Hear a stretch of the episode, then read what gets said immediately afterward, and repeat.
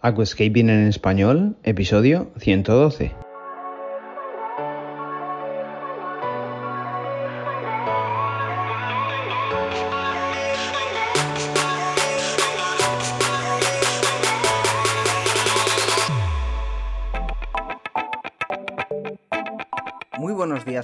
Y bienvenidos a Aquascaping en español, el podcast de Nascapers para todos aquellos apasionados al paisajismo acuático que queréis llevar vuestro acuario a un nivel superior. Como todas las semanas, contigo, Albert Escribuela. Muy buenos días a todos, ¿cómo estamos? Espero que genial, que estéis ahí dándole duro, que estéis disfrutando de lo que hagáis. Venga, bienvenidos, estamos en Aquascaping en español, el podcast de nascaper.es y mi nombre es Albert Escribuela y como siempre, como cada semana, pues vamos a darte luz, vamos a narrarte pues cositas que te puedan venir bien. Vale, dicho esto te diré las tres vías de comunicación que tenemos, las tres vías de creación de contenido por las que puedes documentarte y aprender a pues eh, manipular y manejar mejor tu acuario. Y es que tenemos un blog donde realizamos un artículo didáctico escrito con ilustraciones en nascapers.es. También tienes los podcasts en nascapers.es y en Spotify. Y pues por último tienes también vídeos donde tienes también el enlace embebido en nascapers.es y puedes ver nuestros vídeos semanales los domingos sobre las 8 de la tarde aproximadamente. Bien, venga, vamos a hablar hoy de un tema que es una pregunta recurrente, que es una duda recurrente y que es un quebradero de cabeza vuestro recurrente. Y no es otra cosa que, ¿debo abonar en columna de agua teniendo sustrato nutritivo? Esa es la pregunta, ese es el kit de la cuestión y es que pues eh, como muchos ya sabéis, existen en el mercado sustratos nutritivos y por lo tanto eso significa que son sustratos que desprenden nutriente a la columna de agua. Bien, la fase inicial del sustrato nutritivo en el acuario es la fase por la cual más nutrición se disuelve en el agua, es decir, el sustrato pues en sus primeros meses de vida es eh, al estar tiernecito, al estar nuevo, pues es la fase en la que más eh, nutrición desprende. Por eso yo siempre aconsejo empezar el tema de la nutrición por fertilizante de manera muy pausada, de manera muy escalonada y de manera muy sutil conforme va avanzando la edad del acuario, conforme va desaturándose el sustrato, va perdiendo esa disolución en columna de agua, hay que ir saturando la columna de agua de manera en fertilización, ¿de acuerdo? O sea, es decir, no podemos ante un acuario nuevo, con el sustrato nuevo, que empieza a disolver nutrientes en el agua, no podemos empezar a abonar a saco porque vamos a juntar dos cócteles Molotov y eso va a explosionar.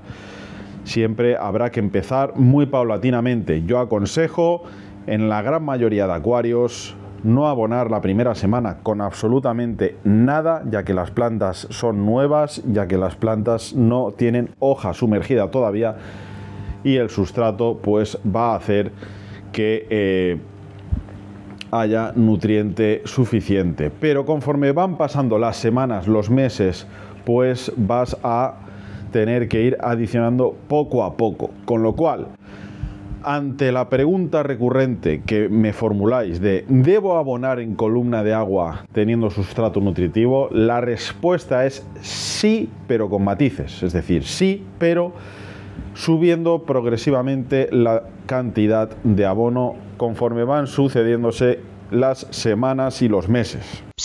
¿Te gusta el paisajismo acuático? ¿Te apasionan los acuarios plantados? ¿Alucinas con peces, plantas, gambas y caracoles? En nascapers.es puedes encontrar todo lo necesario para montar y mantener tu propio acuario plantado. nascapers.es, tu tienda de acuariofilia online. Yo aconsejo entre los 7 primeros días y los 14 primeros días, es decir, las dos primeras semanas, abonar muy poco, muy sutil, no pasarse, empezar sobre todo con el hormonado, con los antialgas, con los acondicionadores y en temas de nutrición comenzar con el potasio. En el formato que lo hagáis, pues tenéis varias marcas, y con cualquiera de ellas, con la que mejor os venga, pues entonces empiezas a abonar con esas, ¿de acuerdo? Pueden ser el Brightica de puede ser el Neo Solution K de Aquarrio, puede ser, pues bueno, pueden ser varios, ¿eh? pueden ser bastantes. Eh, de los que hay en el mercado, siempre y cuando sean eh, de, una, de, primeras marcas y compatibles para compatibilizar con sustrato nutritivo. Bien, eh, como bien sabréis, porque lo he dicho en algún podcast, el sustrato nutritivo no todas las marcas lo saturan de manera por igual. Hay marcas como por ejemplo el Aquasoil Amazonia de Hada o el Neo, eh, Neosoil de Aquarrío que van disueltos bastante, tienen bastante disolución nutritiva y sobre todo estos dos contienen una compactación porosa del gránulo bastante importante, el de Trópica también, el, el de el Help Advanced Soil pues también es un sustrato muy bueno que eh, contiene una muy buena formulación y una gran compactación del gránulo. Estos son los que mayormente me trabajo. Ahora bien, sustrato nutritivo hay que acompañarlo de una capa en la parte más inferior de piedra porosa volcánica, si puede ser volcano, el volcano va muy bien,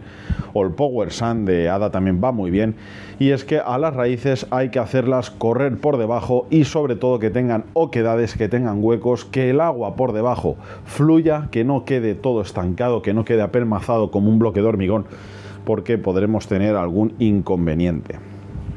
Lo cual, el sustrato compone de una parte bicapa por así decirlo, que es estos dos componentes y pues bueno, ya tendríamos el sustrato que te recuerdo que el sustrato es eh, un tipo de arena granulada, por así decírtelo vulgarmente, que no se puede limpiar, que no se limpia, que no hay que lavar, que no hay que agitar, ¿vale? Porque la desharemos, porque perderá también la, la capa nutritiva y no es conveniente. En el acuario tampoco es conveniente sifonar este tipo de superficies porque eh, inestabilizamos más eh, la fase acuática que la estabilizamos. ¿De acuerdo? Pues bueno, estos son connotaciones que tienes que tener en cuenta, que tienes que tomar nota de ellas y pues eh, bueno, importante la primera semana, pues en la fase nutritiva no añadir nada o pues eh, si tenemos mucha planta y pues acaso algunas pulsaciones de Brightica, te recuerdo que en nuestro canal de YouTube tienes pues la verdad que tienes unos vídeos eh, con el tema de nutrientes, nutriente por nutriente eh, o abonado por abonado, no sé cómo lo llamamos, pero tienes unos vídeos muy buenos sobre cómo abonar, cómo debes de leer eh, lo que las plantas te dicen y yo creo que te puede servir mucho de ayuda, ¿de acuerdo? Venga, pues eh, espero que eh, haya quedado respondida la cuestión y es que sí que se debe de abonar con sustrato nutritivo, se debe de abonar que pones un acuario con grava, con arena y, sin sustrato nutritivo, pues yo entiendo ante esas superficies que vas a declinarte por un acuario low, por lo tanto las plantas van a ser sencillas y por lo tanto no va a haber que abonar en eh, columna de agua de una manera muy a saco. ¿eh? Recuerda que un acuario low significa un acuario de bajo requerimiento que con lo justito pues lo haces tirar adelante, por lo tanto, pues bueno, evidentemente también son acuarios que debes de nutrir, que debes de abonar, pero quizás este tipo de acuarios o slow, pues con abonos más genéricos, con un todo en uno, pues te puede realmente ser más que suficiente. ¿eh?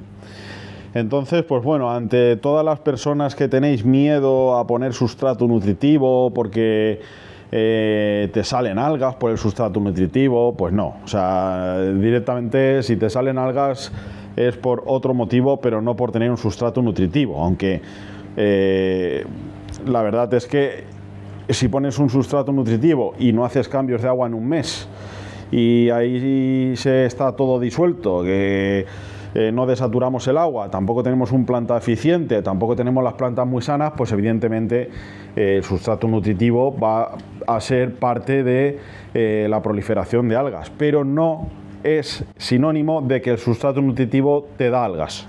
O sea, eso también quiero dejarlo claro porque, claro, estar cara al público te da para escuchar muchas cosas, pero para eso estamos los profesionales para explicar, para experimentar, para ilustrar, para mostrar, para eh, probar eh, todos los materiales y para pues eh, dar, ofrecer confianza en el usuario o cliente final.